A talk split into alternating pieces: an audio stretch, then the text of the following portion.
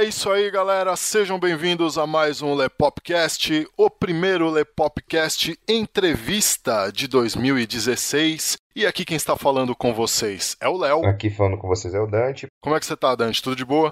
Tudo, tudo na paz, graças a Deus. Hoje a gente está com um convidado para lá de especial. Hoje, hoje o Lepopcast vai fluir como nunca. Uma coisa completamente diferente do que a gente está habituado a fazer. A gente está habituado a fazer uma coisa voltada para entretenimento, mas hoje a gente vai falar de uma coisa bem importante. Exatamente. Hoje nós temos aqui o prazer de falar com Roberto Pantoja, do site sucesso.com com três S's. Fala aí, Roberto, como é que você tá? E aí, pessoal, tudo bom? Primeiro agradecer, né, pelo convite. Fico extremamente feliz e dizer que esse assunto empreendedorismo é bem legal, viu? É tão legal quanto entretenimento e não por acaso um tem tudo a ver com o outro, né? Na hora que a gente faz entretenimento, a gente está gerando valor e está atendendo a lei da demanda e da oferta. A gente fala isso depois. Obrigado pelo convite, pessoal. Prazer é nosso. A gente que agradece você, Pantoja. Obrigadão mesmo. Além de empreendedor, dá cursos de empreendedorismo a nível de coaching e nós vamos falar sobre tudo isso hoje.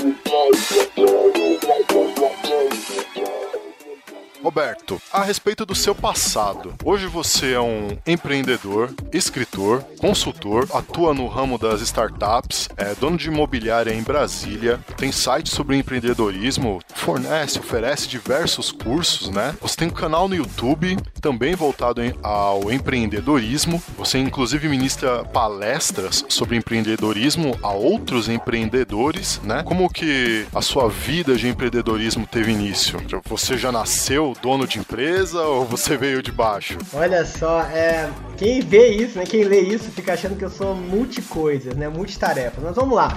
Como é que começou isso? Olha, minha família não tem nada a ver com empreendedorismo, né? Meu pai é médico, meus dois irmãos mais velhos são médicos, a minha mãe trabalhou a vida toda no Banco do Brasil. Então, de uma forma ou de outra, né, os meus pais, de maneira indireta, são servidores públicos, né? Porque o Banco do Brasil, ele é público-privado, né? E meu pai, como médico, trabalhou também em hospital público. Ou seja, não tem nada a ver com o que eu faço, né? E a minha família toda, por parte de pai, também são né, é, médicos e por parte de mãe tem muitos artistas, mas ninguém empreende, né? Então eu segui nessa carreira, essa jornada totalmente sozinho. Tive que me construir, né? Acreditar em mim mesmo, muita alta motivação para poder começar. Eu no começo fazia, né, trabalhava com empreendedorismo sem saber nem ao certo o que era isso. Eu simplesmente tinha vontade de criar, talvez um pouco dessa parte da minha mãe, né, que eles são artistas. Então eu acredito que tem muito a ver nessa parte de criação. Eu queria criar algo novo. E aí, mais ou menos com os 17 anos de idade, a gente começou um site na época de baladas. A gente tirava foto em festas, na época nem tinha, né, máquina digital. Então, às vezes a gente pegava e anotava o que as pessoas achavam das festas. E aí, com o passar do tempo, eu peguei e comprei uma máquina digital na época que chamava Mavica, que era da Sony. Ela era de até de disquete. Isso daí é antigo, Nossa. hein, cara?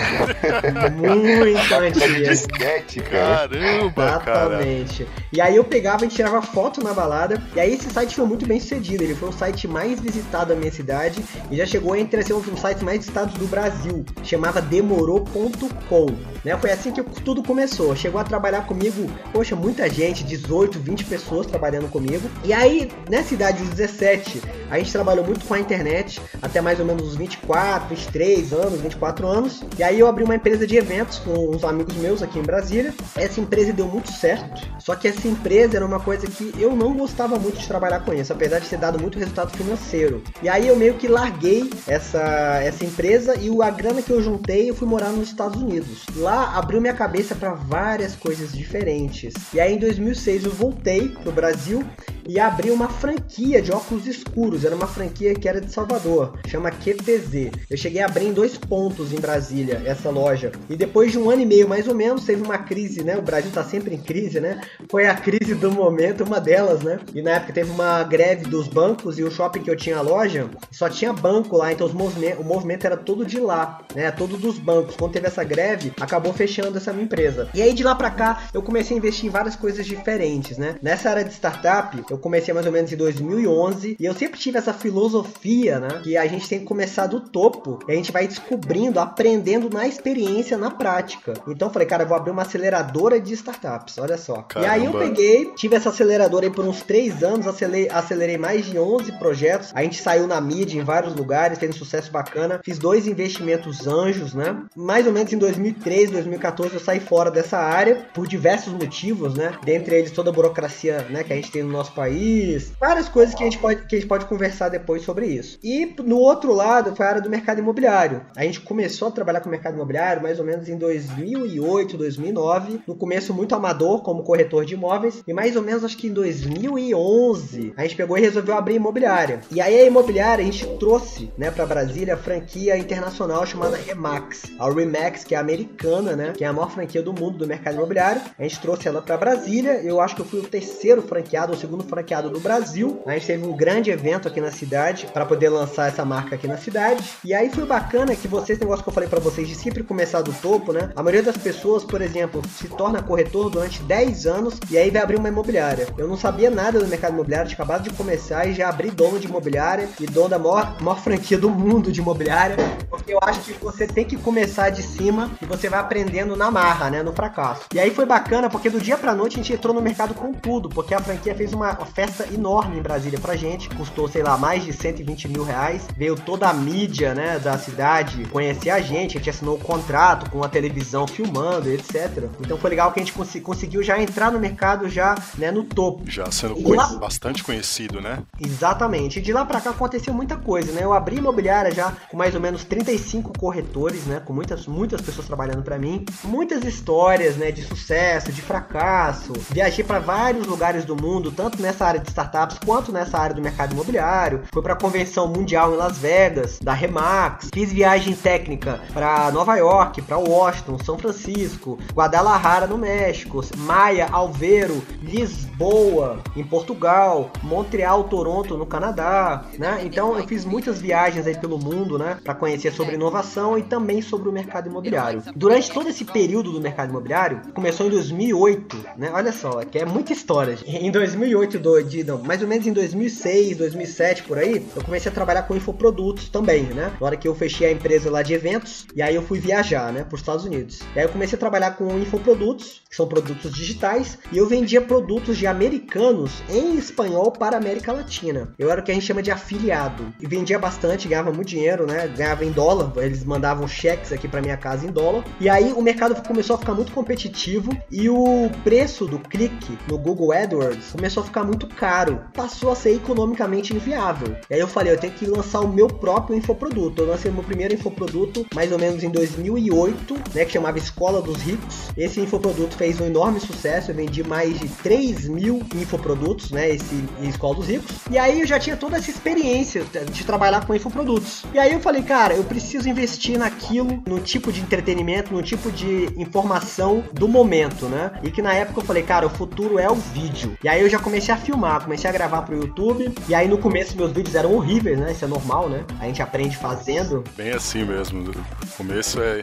É normal, isso você vai tentando, né? Até você, até você conseguir fazer o que você, né? Você fica cada dia melhor. É normal, você vai praticando, né? Tentativa e erro. E aí eu comecei a gravar vídeos pro YouTube, comecei a pegar um pouco da manha. Trabalhei um tempo aqui em Brasília durante uns seis meses em três programas de televisão locais, como jornalista, né? Um programa eu fiz ele durante seis meses e dois programas, um eu fui convidado umas duas vezes, outro fui convidado umas cinco vezes. Então tô começando a pegar a habilidade em gravar em frente às câmeras. E aí eu falei, cara, vou lançar meu primeiro infoproduto voltado para o mercado imobiliário. E aí eu gravei um curso captação de imóveis para o mercado imobiliário. Esse curso foi durante dois anos o curso mais vendido do Brasil no mercado imobiliário. Nossa. E aí começou a minha jornada, né, com infoprodutos. Hoje eu tenho 10 infoprodutos no meu site sucesso.com com 3 S. Então o que, que eu posso dizer? O que, que eu trabalho hoje? Hoje eu trabalho, eu tenho a minha startup, que é o Sucesso lepopcast.com, né? Trabalho com cursos online e trabalho com o mercado imobiliário. Com o mercado imobiliário a gente teve muitos altos e baixos, uma época de muita prosperidade, foi de 2008 a 2011. Nessa época eu ainda era muito amador, a gente estava começando. Quando a gente começou a ficar bom, o mercado entrou em crise,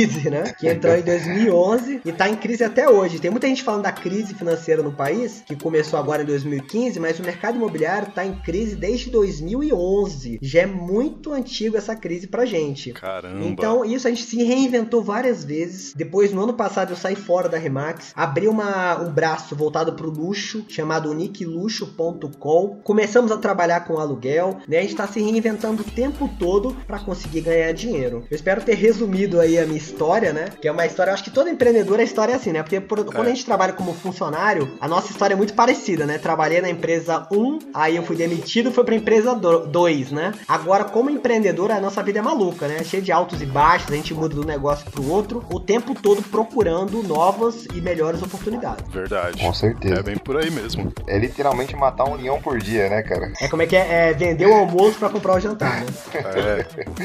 É, é porque a galera acha que a vida do empreendedor é mil maravilhas, né? Tipo, o, cara, o cara já começa de cima e se mantém no topo a vida inteira, né? É cheio de altos e baixos, é uma montanha russa, né? Pra dizer a verdade. Eu, eu inclusive, né, eu postei uma coisa agora no Facebook, falava assim, o que, que você prefere, né? Férias regulares, né? Ter férias regulares, ou você prefere estar sempre de férias, mas trabalhando 24 horas, né? Então, você tem que escolher, né? Você quer ser funcionário e ter férias uma vez por ano, ou você pode ter férias a vida toda, trabalhando a vida toda, né? É, É, é uma escolha é, complicada. agua.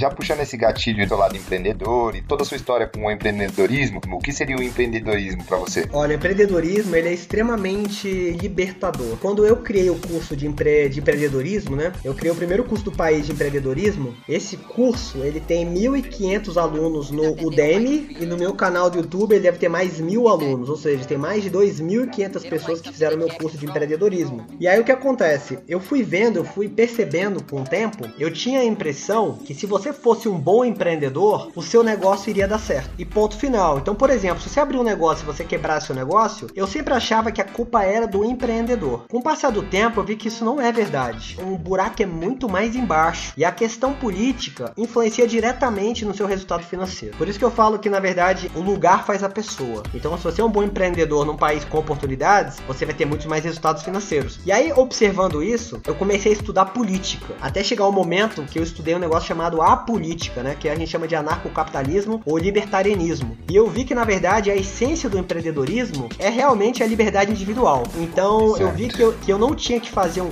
curso de empreendedorismo. Eu tinha que fazer um curso de anarcocapitalismo e de libertarianismo. Porque se a pessoa entende a essência de tudo, como é que o mundo funciona e como é que a política afeta diretamente os seus resultados da sua vida, né? Você consegue empreender de uma maneira muito mais eficaz. Então, eu comecei com o curso de empreendedorismo e falei: não, cara, o primeiro passo é o curso de anarcocapitalismo. Depois que a pessoa fizer esse curso, vai ficar muito mais fácil entender o empreendedorismo. Então, para mim, o empreendedor, cara, ele é muito além do que abrir um negócio. Para mim, o empreendedor é um homem livre, libertário. Ele é um homem anarcocapitalista. Por mais maluco que isso possa parecer, para mim, ele é o maior inimigo que existe do governo. Ele é o cara que tem poder sobre ele mesmo. É o cara que é dono da própria história. Eu vou dar um exemplo disso. Quando eu morei nos Estados Unidos, eu não morei só nos Estados Unidos, né? Eu morei na Europa, eu morei em Barcelona, eu morei em Roma, eu morei em Buenos Aires, eu morei em Sydney e nos Estados Nossa. Unidos em, em Miami e Los Angeles. E o que você vai perceber quando você é empreendedor, você é realmente dono da sua história. Significa que se me deixarem agora no Japão sozinho, eu vou saber me virar. Certo. Então, a atitude empreendedora é uma atitude, né, que você consegue se virar em qualquer momento, porque você sabe que o, você faz o seu destino, você constrói o seu destino. Muito bacana. visão bem cara, interessante. Muito bacana mesmo. Muito interessante. Como empreendedor, o que, que tem sido mais difícil pra você nesses 15 anos de atuação? Olha, Rockefeller, ele falava, olha, eu não, não dou valor nenhum pra quem é graduado, eu não dou valor nenhum pra quem tem uma formação, mas eu dou todo o dinheiro do mundo pra aquele que souber lidar com pessoas. Então, na minha opinião, a coisa mais difícil de empreender é lidar com pessoas, é a gestão de pessoas, né? O Jack Welch, no livro dele, né, esqueci o nome agora, Vencer, alguma coisa assim. O Jack Welch, ele era o presidente da General Electric, né? Ele tem um dos livros mais famosos da história aí de administração, e ele fala, né, que o departamento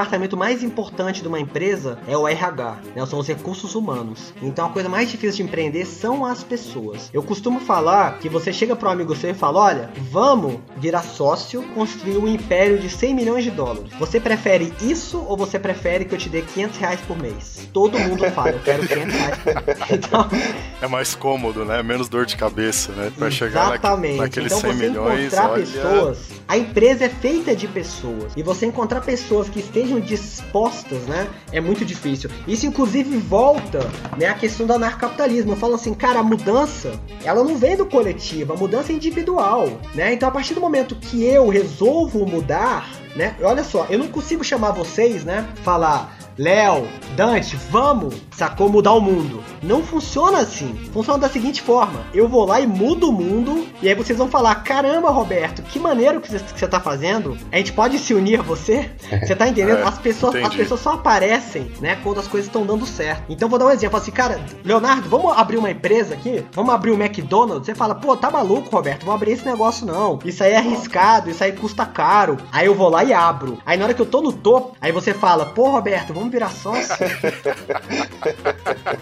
Você tá entendendo como é que. dessa forma. Entendeu como é que funciona? Então, assim, a mudança, né? Ela vem de você, né? Então você faz a mudança, você faz acontecer que as pessoas vão seguir o seu trabalho. Então hoje eu, eu vou muito nessa onda, né? Essa parte que eu acelerava a startup, a gente tem que entender que a startup ela precisa de um líder, daquele cara que vai gerar a mudança. Então, por exemplo, tinha muita startup que eu, eu acelerava que eu via que a startup não tinha líder. Ela queria que eu fosse o líder. E eu não sou o líder, eu sou apenas um agente que vai ajudar a pessoa. Eu vou ajudar essa pessoa a levantar. Agora eu não sou a pessoa que vai levantar. Então assim, eu via que faltava aqui no Brasil, né? Falta isso no empreendedor. E o empreendedor que tem essa característica é realmente, né, empreendedora de liderança, de fazer acontecer, normalmente esse empreendedor, ele não quer ajuda de ninguém, né? E quando ele quer ajuda de alguém, ele vai lá pro Vale do Silício, ele vai pra Califórnia, né? Ele não tá muito Sim. afim de ser ajudado por ninguém do Brasil. Quando o cara é realmente bom, ele fala: "Não, cara, não preciso de ninguém aqui do país, não. Ou então, quando ele quer alguém do Brasil, ele quer só para ganhar, para pegar um dinheiro, né? Por exemplo, ele pega uma aceleradora, pega 100 mil reais para poder ajudar ele, mas ele não quer ajuda de ninguém. Então, o que acontece? É muito difícil, né, de você acelerar projetos no Brasil, porque você não tem acesso aos melhores projetos. Porque os melhores projetos estão indo embora para os Estados Unidos, ou então eles só vão entrar na sua aceleradora se você, tipo, der um, um bom valor, né, é, para ajudar eles financeiramente. Falando de pessoas, você acha mais complexo lidar com os funcionários, com os clientes ou com outros empreendedores? Isso é um problema mundial. Vamos primeiro falar dos concorrentes, né? Essa é uma, é uma questão mundial, né? O empresário, ele não tem concorrente. O maior concorrente que ele tem é ele mesmo. Na verdade, o nosso concorrente é o cliente. A gente tem que atender o cliente da melhor maneira possível. E esse cliente, ele vai passando, vai ficando cada dia mais exigente por conta da inovação que acontece na competição entre os empreendedores. Então significa que eu não tenho que concorrer com outra né, imobiliária, com outra empresa de cursos online. Eu tenho que concorrer para agradar o meu, né, o meu aluno de maneira mais inteligente. No começo não tinha nenhum concorrente no meu curso de mercado imobiliário. Aí depois de uns dois anos apareceu um cara muito bom. E esse cara, ele conseguia se vender melhor do que eu. O que que normalmente o, empre o empresário faz no mundo inteiro? Procura o governo, né? Cria uma regulação para poder prejudicar os concorrentes dele, para ele poder se manter sozinho no mercado.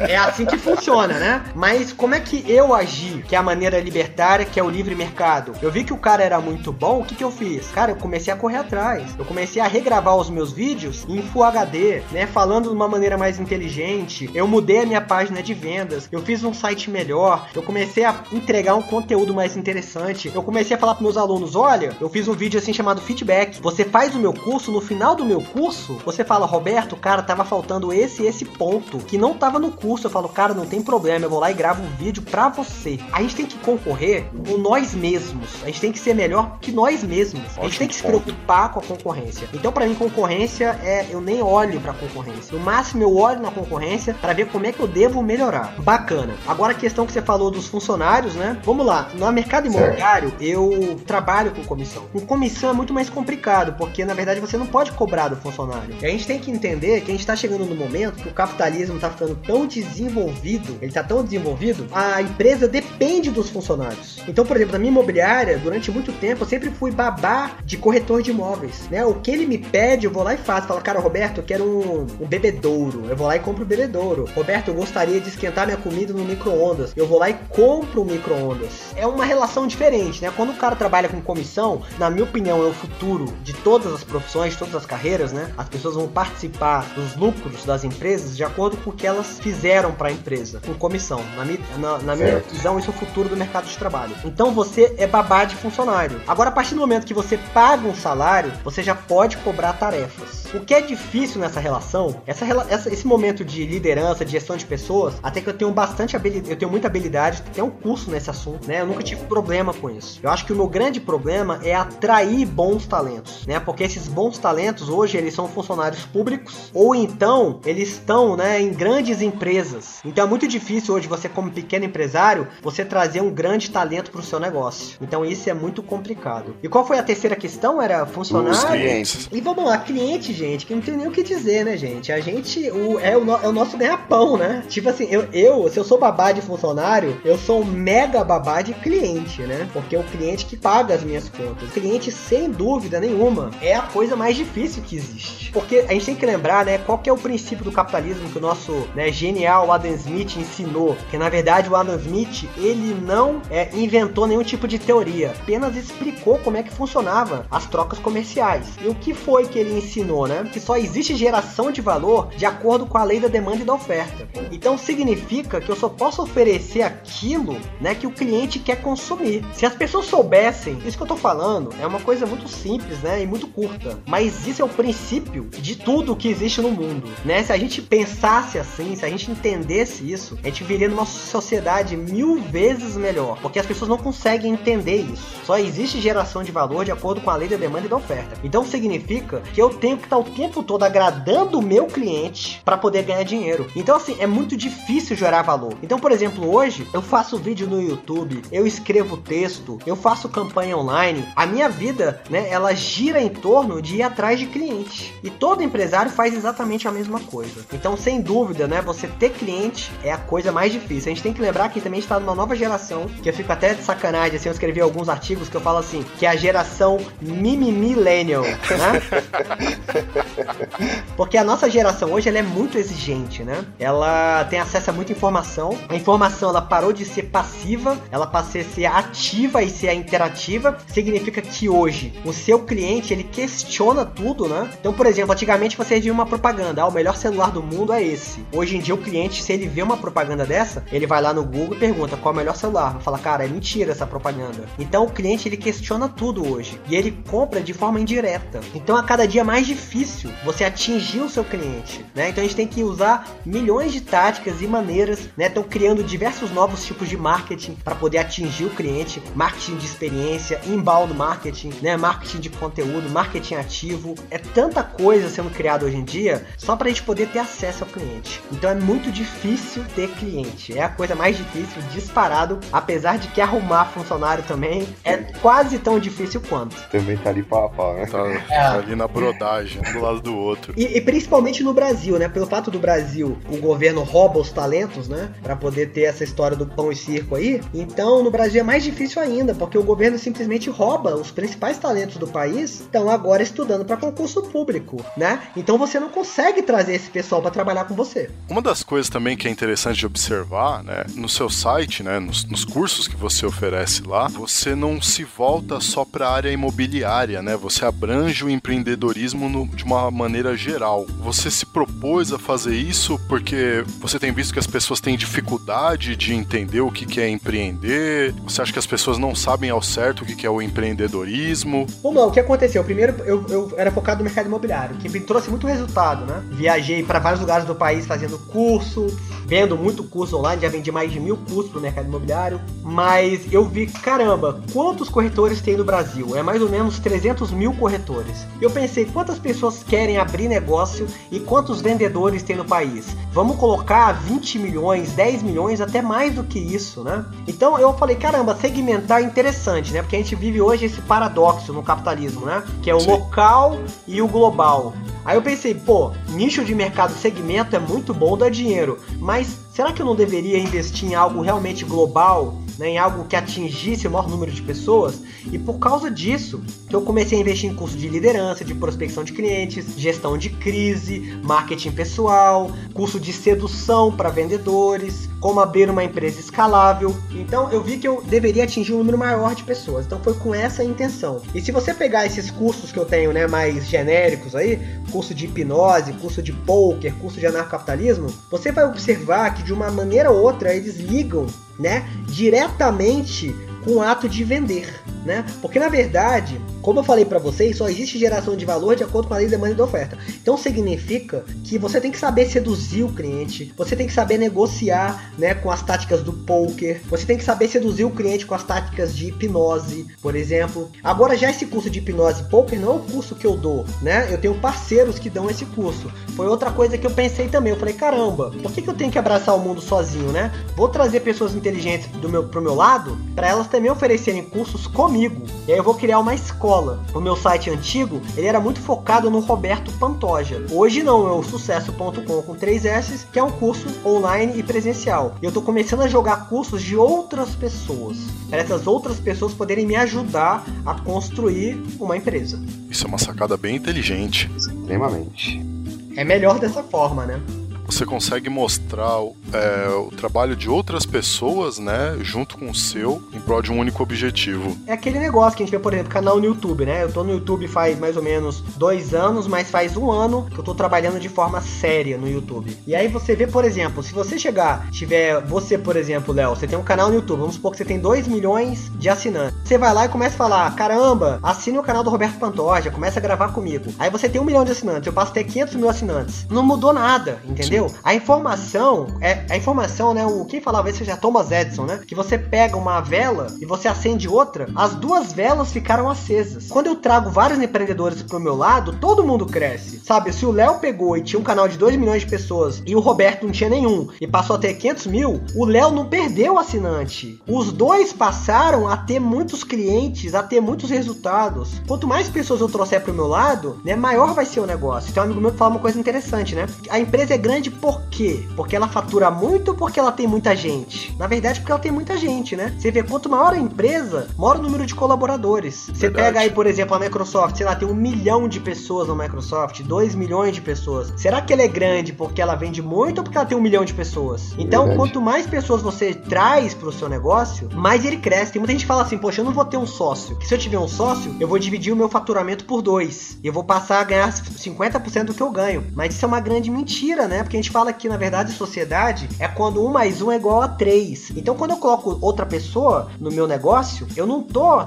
tendo 100%. Eu vou ter agora 150%. Entendeu Exato, o que eu querendo dizer? Aquela, então, porque aquela pessoa vai trazer mais pessoas. Exatamente. Ou então eu vou ter 300%. Eu não vou ganhar mais 100%. Eu vou ganhar 120%. Eu vou ganhar 150%. Então a gente tem que parar com essa bobagem, né? Então tem que trazer pessoas pro nosso lado e crescer junto. Que nem aqui agora a gente tá fazendo nesse exato momento. É um exemplo disso. Você chegou, tá fazendo um podcast comigo. Eu tô sendo muito beneficiado com isso. Vocês podem estar sendo beneficiados de alguma forma com isso. E nós dois estamos crescendo ao mesmo tempo. Essa é, que é a ideia. Interessante, bem interessante mesmo. Ô, Roberto, qual seria, na sua opinião, o maior desafio de empreender aqui no Brasil, aqui nesse país? O governo. Foi disparado, né? Foi disparado, né? Nem pensou. Tipo, headshot. O, governo, o, o governo é uma barreira para a prosperidade. É literalmente isso, é o resumo de tudo. O governo é uma barreira para a prosperidade. O Adam Smith sempre explicou isso, né? Que as trocas comerciais, elas são naturais. Elas aconteceram de maneira natural no mundo. Com né? mínima ou nenhuma intervenção do Estado. Exatamente, elas aconteceram de maneira natural, né? O governo, ah, ele aconteceu, né? As monarquias, os impérios aconteceram para beneficiar alguns, né? Tem aquele livro lá, a Anatomia do Estado, que mostra isso, né? Que na verdade o governo é um parasita, que ele vive do esforço dos outros. Então Sim. só aí você já consegue entender que o governo não tá ali para ajudar o empreendedor, muito pelo contrário. O empreendedor é o maior inimigo do governo, porque ele é um ser livre, ele é um ser independente e o pior de tudo, né? Ele é um ser empoderado. Porque eu falo que o futuro e a tecnologia tá trazendo empoderamento do indivíduo. E é exatamente o que o governo não quer. E como a tecnologia tá fazendo isso, é por isso que a gente tá vendo, né, essas tecnologias libertárias, como Netflix, Uber, Airbnb, e vai começar a surgir várias e várias e várias e várias, porque a tecnologia empodera o indivíduo. Então o maior problema é o governo, com seus impostos, com as suas burocracias, com as suas regulações, elas destroem o livre mercado e elas não deixam que os pequenos empresários cresçam. Eles criam várias regulações que as empresas, só as grandes empresas conseguem sobreviver. Vou dar um exemplo, aqui em Brasília, né, tem 7 mil lojas fechadas nesses últimos anos. Para vocês não terem noção do que é, a gente tem rua aqui no plano piloto, aqui na Asa Sul, na Asa Norte, você tem rua de 60% da rua falida. Caramba! E aí você vê a regulação e a burocracia que o governo faz, o que, que você vê? Você entende que só os grandes sobrevivem, né? Que a gente chama do capitalismo estatal. Significa que é muito mais fácil abrir um Burger King, um McDonald's, um Dunkin' Donuts em Brasília, numa loja, do que abrir a pastelaria do Léo, a pastelaria do Dante, o cachorro quente do Roberto. Porque eles vão criando uma burocracia, uma regulação que só os grandes conseguem sobreviver. E é isso que está acontecendo no nosso país. É interessante você falar disso daí, porque isso é uma coisa que eu tinha comentado com alguns amigos alguns meses atrás, que você vai na feira, cada região do Brasil, em cada cidade, cada rua, as feiras livres acontecem em dias diferentes. Tem feira na segunda, na terça, na quarta, na quinta, na sexta, no sábado, no domingo, de manhã, de tarde, de noite e tal. É, aqui onde eu moro, tem uma feira aqui na rua de cima aos domingos. E cada domingo que passa, sim, você vê uma barraquinha a menos. Exatamente, exatamente. A gente vê, a gente vê nitidamente isso. Quanto mais regulação você, você cria, mais difícil fica dele se manter trabalhando e gerando emprego para as pessoas que trabalham com ele. A regulação, ela teoricamente é em benefício da população, né? Só que esse problema, né, ele é paliativo. Ele é um ele, você resolve um problema criando um muito maior. Você vê que o, o Milton Friedman, né, ele explica isso na guerra contra as drogas, né? Ele explicou na década de 70 que se fosse proibido a maconha ou a cocaína, iria surgir drogas muito mais pesadas, né? Porque você está tentando fazer uma medida paliativa para você regular um comércio, só que isso não acontece. Na verdade, é só um freio e só piora as coisas. Então, na verdade, como é que eu posso explicar? É, o mercado, ele acontece naturalmente, ele é natural e ele não deixa de acontecer em momento algum, né? Se você proibir a água, né, daqui a duas semanas vai ter os traficantes de água. Você vai criando problemas cada dia maiores. Então, eu falo que o maior ditador que existe é aquele que faz aquilo que ele acha que é melhor para as pessoas. Tem sentido. Tem muito sentido. Entendeu? É, é, é, a pior pessoa que existe é aquela. Eu falo assim, olha, eu acho que isso é melhor para você. Eu tô fazendo isso porque isso é o melhor para você. E é exatamente isso que destrói a sociedade.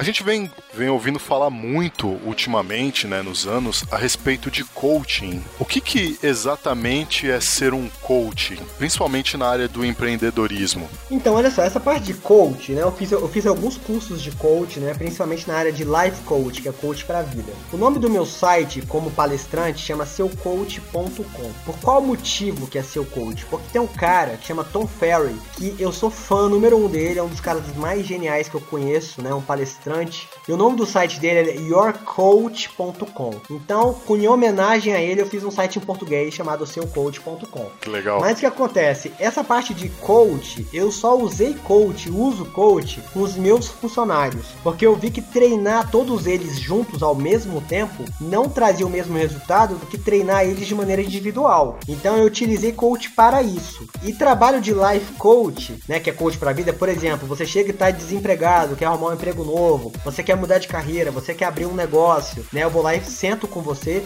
e faço esse trabalho para poder dar um direcionamento para sua vida. Esse trabalho eu fiz algumas vezes, mas não é o meu foco. Mas o coach, ele é maravilhoso, porque ele tem tudo a ver com a psicologia. Apesar que os coaches odeiam que você fale isso, o coach tem tudo a ver com a psicologia. A partir do momento que você conversa, né, com uma pessoa e você vai entendendo os problemas dela para poder trazer as soluções para ela, isso também é libertador. Você começa a se autoconhecer. Né? Esse autoconhecimento é super importante para você se desenvolver. Inclusive, todo empreendedor, o cara ali que virou dono do próprio destino dele, é um cara que tem um conhecimento sobre si enorme. Inclusive, ele busca se automotivar, né? Porque a sociedade não motiva ninguém. Normalmente, você dentro da sua casa, os seus pais odeiam o que você faz, os seus amigos odeiam o que você faz.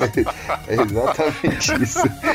É, o governo odeia o que você faz. O empreendedor ele só tem inimigo para todos os lados. Então a única pessoa que ele pode recorrer é a ele mesmo, né? Tem muita automotivação. Então assim, você passa a ser muito mais feliz, você passa a ser muito mais tranquilo quanto ao seu futuro. Você consegue entender que o mundo é instável, né? Então você começa a entender muito melhor como é que as coisas funcionam. Coach, ele é muito importante por conta disso e ele tem tudo a ver com empreendedorismo. Na sua opinião, quais seriam as qualidades que um bom empreendedor precisaria ter e quais os maiores defeitos que poderiam acabar com um bom empreendedor? Eu costumo colocar, né, três, três, eu chamo de três habilidades mais importantes, né, que é o relacionamento, você tem que ter networking, né, de qualquer jeito. É, o network faz você levar em qualquer outro lugar, por exemplo, você mora, eu moro em Brasília, certo? Por exemplo, eu quero crescer a minha empresa. Aonde está o meu networking? Será que meu networking não está em Nova York? Será que ele não está em São Paulo? Se eu não tiver o networking correto, eu não consigo crescer. O relacionamento é super importante. Eu dentro de Brasília, eu tenho que me relacionar com grandes empresários, com grandes empresas para poder fechar grandes contratos.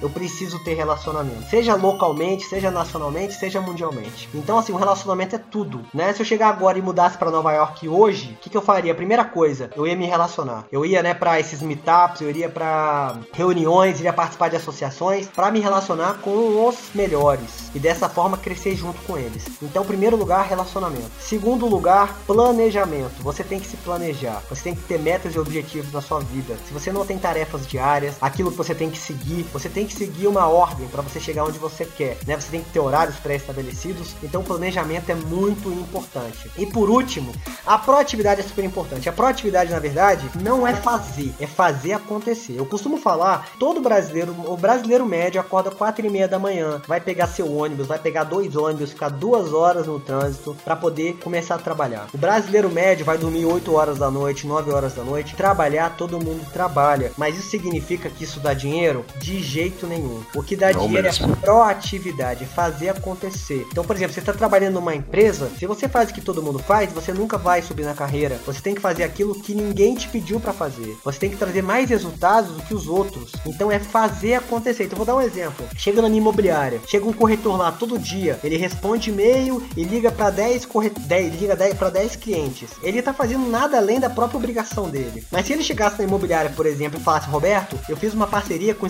escritório de advocacia. Agora, toda vez que alguém morrer, né, a parte de herança, eles vão trazer os imóveis pra gente". Você tá vendo? É uma atitude completamente diferente de quem faz algo todos os dias. Ele criou uma parceria estratégica que vai trazer muito mais resultado para a empresa. E isso tem um reconhecimento enorme no mercado de trabalho e como empreendedor. O que estraga muito o negócio é o ego, né? Você tem que aprender a ser humilde. Uma das maiores mudanças que teve na minha vida foi em relação ao ego. Quando você descobre que as pessoas são melhores do que você. No momento que você descobre que as pessoas são melhores do que você, você se une a elas para crescer em conjunto. Quando eu fico achando que eu sou melhor do que todo mundo, né? Eu só vou ter inimigos. E eu não vou conseguir crescer mais do que aquilo. Eu fico travado. Por exemplo, se eu achasse que eu fosse o cara, eu não queria trazer pessoas pro meu site sucesso.com, né? Então eu tenho que ter humildade para tratar os meus funcionários, né, de maneira correta, para poder crescer, para poder trazer parceiros, para poder conhecer pessoas acima de mim, né? Se eu for humilde, eu vou conseguir ser amigo de pessoas muito maiores do que eu, né? Eu vou conseguir ver que eles são os caras e que eles são melhores do que eu. Então o ego, né, ele é um grande inimigo do empresário.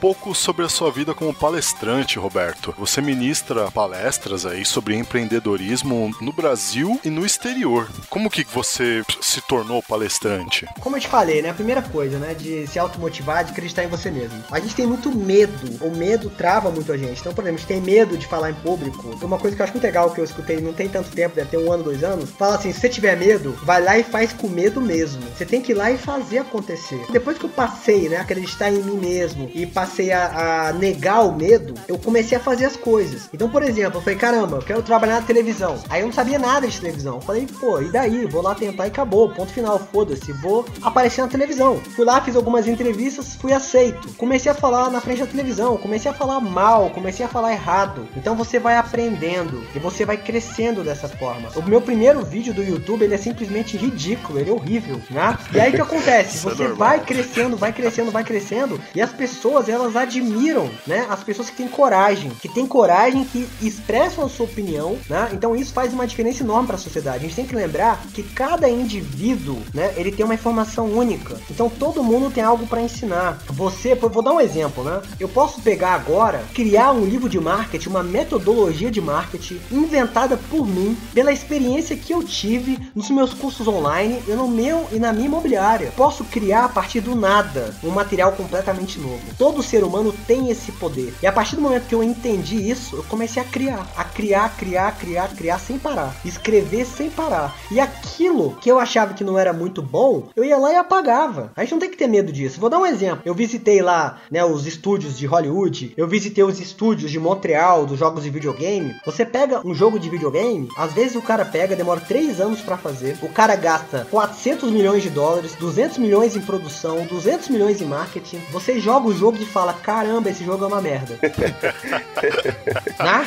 Cine... Dá pra fazer uma lista. Né? O cinema, mesma coisa. Aí eu te pergunto, cara, eu escrevi um texto de blog, fiz um vídeo do YouTube de 3 minutos que me demandou duas horas. Se alguém falar que é uma merda, e daí? Eu vou lá e apago e gravo outro. E vou estudar e vou aprender a fazer melhor. Então, a partir do momento que eu entendi isso, né? Parar de ter medo de produzir conteúdo, de criar, e que eu poderia melhorar e poderia pedir desculpa, poderia apagar o meu material para fazer algo melhor, as coisas começaram a acontecer na minha vida numa uma maneira muito rápida. Tipo, foi do zero pro 100 muito rápido. Eu comecei a receber muitos convites, né? Por exemplo, esse negócio que eu te falei de você já ir pro topo, né? Eu cheguei, falei, cara, como é que eu vou entrar no mercado imobiliário lá em cima? Eu falei, cara, qual a maior franquia do mundo? Liguei pra eles em São Paulo, fui em São Paulo, trouxe a franquia pra Brasília e abri. O cara vai lá e te convida, pô, Roberto, que bacana, você tem uma imobiliária grande, né? Vamos, vamos se reunir, vamos conversar. Aí eu comecei a produzir conteúdo, eu comecei os primeiros convites pra palestrar. Aí na área de startup, eu já abri uma aceleradora. Aí eu comecei a acelerar, já me uni aos melhores melhores, comecei a fazer parte do Sebrae, comecei a viajar o mundo todo. E aí você começa a receber o convite, entendeu? Porque você não tem medo de produzir, você não tem medo de fazer acontecer. Então foi dessa forma que começou. Aí normalmente vai só crescendo, crescendo, crescendo, crescendo. A palestra que eu tive no exterior, eu palestrei na cidade de Maia, né, no Instituto Tec Maia, que é um dos maiores institutos de tecnologia na Europa, eu palestrei lá, e eu fiz um pitch em Montreal e um pitch em Nova York. São as experiências que eu tenho no exterior. Palestras no Brasil, eu já palestrei, sei sei lá, centenas de vezes, literalmente, feira do empreendedor, convenção, congresso, que você imaginar, eu já fiz palestra no país. Mas é uma coisa que vai acontecendo pelo simples fato de você estar tá aparecendo, de você estar tá fazendo acontecer. Vou dar um exemplo, eu tô gravando muitos vídeos sobre libertarianismo. Às vezes as pessoas olham meus vídeos e falam: "Caramba, esse cara só fala merda". O que esse cara fala Sim. não tem nada a ver. Sacou? Eu sou um conservador, eu sou um esquerdista, mas o cara admira o fato de eu estar tá tendo coragem de filmar alguma coisa e aparecer. Então, mesmo que tenha alguém, né, que discorde de você, o cara te admira. Eu tenho várias pessoas no meu Facebook que acham que o que eu falo é uma merda, que não tem nada a ver. Mas é um interessante que sempre que eles têm alguma oportunidade de negócio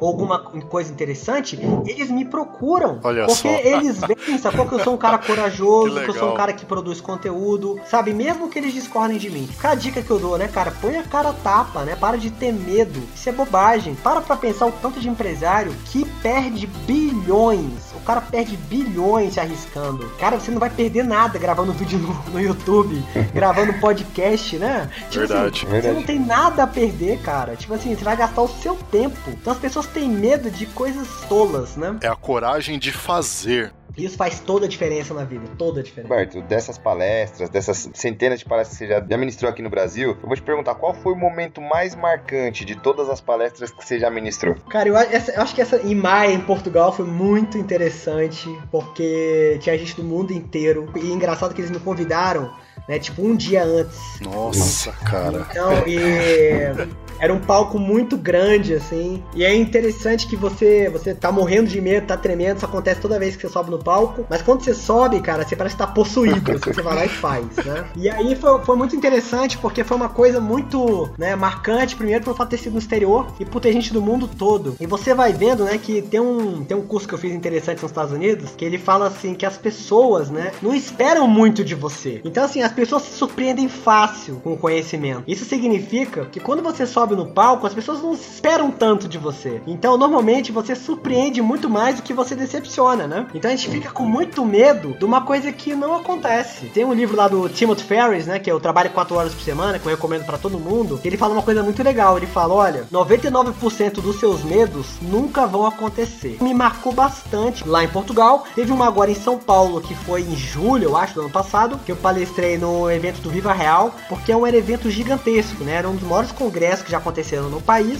Então era uma estrutura. O principal foi a estrutura. Era uma estrutura, parecia que eu tava palestrando em Las Vegas. Um Caesar Palace da vida, né? Exatamente. Então por esse fato também me marcou bastante, porque era uma estrutura extremamente profissional, né? Era uma coisa de primeiro mundo mesmo, né? Uma das coisas, um dos eventos mais interessantes que eu já vi no país. E aí poder palestrar nesse evento para mim foi muito marcante, foi muito legal. Bacana. E qual que seria a mensagem que você gostaria de deixar para os futuros empreendedores do Brasil que estão ouvindo o nosso Lepopcast nesse momento? Eu vou falar sobre a crise, né? Na crise. Bora lá, pode falar. Na crise a gente tem que procurar, né, as oportunidades. Quais são as oportunidades, na minha opinião, né? Na minha opinião, as oportunidades primeiro é aquilo que sempre tem demanda. Então, por exemplo, como tá tudo caro e inacessível, né? Tem muita gente procurando alimentação, tem muita gente procurando válvula de escape, como por exemplo, entretenimento. Nos Estados Unidos tem um nome que chama de escapismo, que é o escapismo, que significa que toda vez que tem uma crise nos Estados Unidos, as baladas, o cinema ganham muito dinheiro, porque as pessoas usam isso como válvula de escape. Por exemplo, como a gente está numa crise, numa crise, você pode procurar aquilo que custa barato. Você se associar a negócios que têm demanda, que são entretenimento, alimentação, talvez reposição profissional. O cara tá desempregado, ele quer voltar né, a trabalhar na carreira, então essa área de RH. Outra coisa bacana também é que só tá tendo espaço para os grandes. Significa que é muito inteligente você se associar a alguém grande também. É uma dica que eu te dou, né? Ao invés de você abrir lá a pastelaria do Léo, por que, que você não fala, caramba, eu vou abrir uma pastelaria, mas é uma pastelaria lá de São Paulo que tá bombando. Eu vou conversar com ele, será que eu não consigo trazer a, marcas de, a marca dele pra Brasília? Será que eu não consigo trazer uma marca né, americana pra Brasília, pro Brasil? Será que eu não consigo associar a minha marca de alguma forma? Será que eu não consigo franquear um serviço? Então você aproveitar que essas grandes empresas que não se afetam pela crise, porque elas são, eles são parceiros do governo, né? E o governo é, detém todo o dinheiro de todo mundo, do país todo. Então é uma forma de você se proteger, se associar a grandes negócios, a grandes empresas. Essa é a dica que eu dou. E claro, né? Fazer, tem que fazer. Eu lembro que tem um amigo meu que é um super empresário aqui em Brasília, chama Rodrigo Bindes, e eu nunca vou esquecer, eu não sei nem se eu já disse isso pra ele, mas eu lembro que em 2006 ele falou pra mim assim, Roberto, eu tava em dúvida aqui que eu ia abrir, e eu abri nessa época em 2006 o meu primeiro negócio formal, o meu primeiro negócio com CNPJ. E aí eu lembro que ele falou, Roberto, cara, vai lá e faz. Foda-se, mas faz. Então eu acho que a dica que você tem que dar para todo mundo, faz. E o que eu diria hoje, né, com tudo que eu passei, com todos os fracassos que eu tive, é que para você fazer tentando gastar o mínimo e fazer o máximo. Teve muito negócio que eu investi muito dinheiro e que depois de fracassar eu vi que foi uma grande idiotice. Eu só vou dar aqui um pequeno exemplo. Eu abri uma startup a gente gastou 120 mil reais para fazer um software lá, bacana. Depois de um ano, eu me juntei com um designer, um programador e com uma advogada e a gente fez uma startup, um software mais complexo que a gente tinha feito, só com parceria, sem gastar um real, a gente desenvolveu algo semelhante. Caramba, Nossa. cara. Entendeu? Então, tipo assim, olha a dica. É frustrante, aí. né? Exatamente, mas você só aprende fracassando. Então, assim, o que é a sabedoria? A sabedoria é você aprender com o erro dos outros. Eu tô dando a minha sabedoria aqui, né? O meu erro. Faz acontecer, mas tenta fazer acontecer gastando o mínimo, né? E tendo o máximo de resultado, né? Ou seja, fazer acontecer de maneira inteligente. Eu, eu vi, uma, eu vi uma frase, acho que eu tava lendo um livro ontem, sei lá, ou foi naquele, ou acho, não sei se foi no, naquele site Viver de Blog do Henrique Carvalho, que eu sou fã, que ele falava assim, é que o Warren Buffett fala que risco é somente quando você não sabe o que você tá fazendo, né? Então assim, tenha conhecimento do que você tá fazendo e tenta gastar o mínimo possível e ter o máximo de resultado. Mas o importante é fazer, tem que fazer. Se você não tem ação, as coisas não acontecem.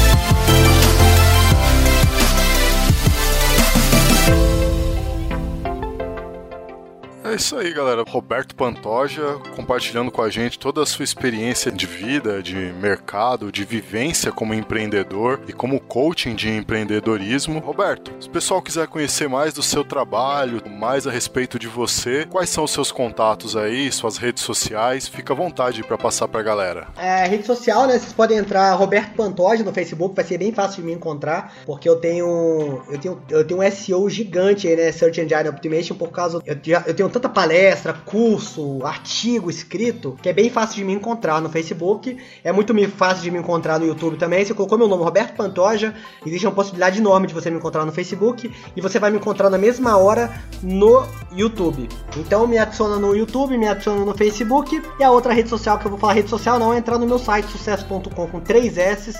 Eu tinha vários negócios que eles eram cada um de uma coisa diferente. Eu falei, cara, vou focar no sucesso.com. Então hoje sucesso.com você encontra toda a minha vida, tudo que eu ofereço lá dentro. Sucesso.com com três S. Inclusive, um dos nossos negócios que a gente tem lá dentro, eu vou até fazer o jabá aqui. A gente, tem, a, gente um negócio, a gente, tem, um negócio, de drone, chama dronebrasilia.com, né? Que é uma empresa de drone, a gente faz imagens aéreas para empresas, para imobiliárias, para construtoras. E um outro negócio se chama We Hate Ads, né? WeHateAd.com. É nós odiamos propaganda. Um site de marketing e de coaching empresarial. É muito bacana esse site, vale a pena vocês entrarem lá.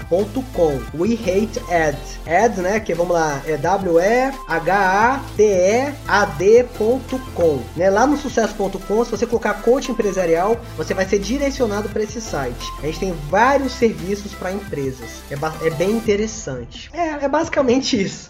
Queria agradecer de coração aí pelo espaço dado. Se depender da gente, vamos chamar você para mais outras entrevistas aí e tal, outros podcasts. Eu fiquei tentado em chamar a galera dos cursos de poker, de sedução e de hipnose do sucesso.com participar do podcast com a gente futuramente. Maravilha, vamos armar sim. O de hipnose, ele é sensacional. Chama Guilherme Alves, ele é um super profissional, bem famoso já, inclusive. Colocar aí no Google Guilherme Alves. Tem vídeo no YouTube, já apareceu na televisão em rede nacional. Ele é muito bom.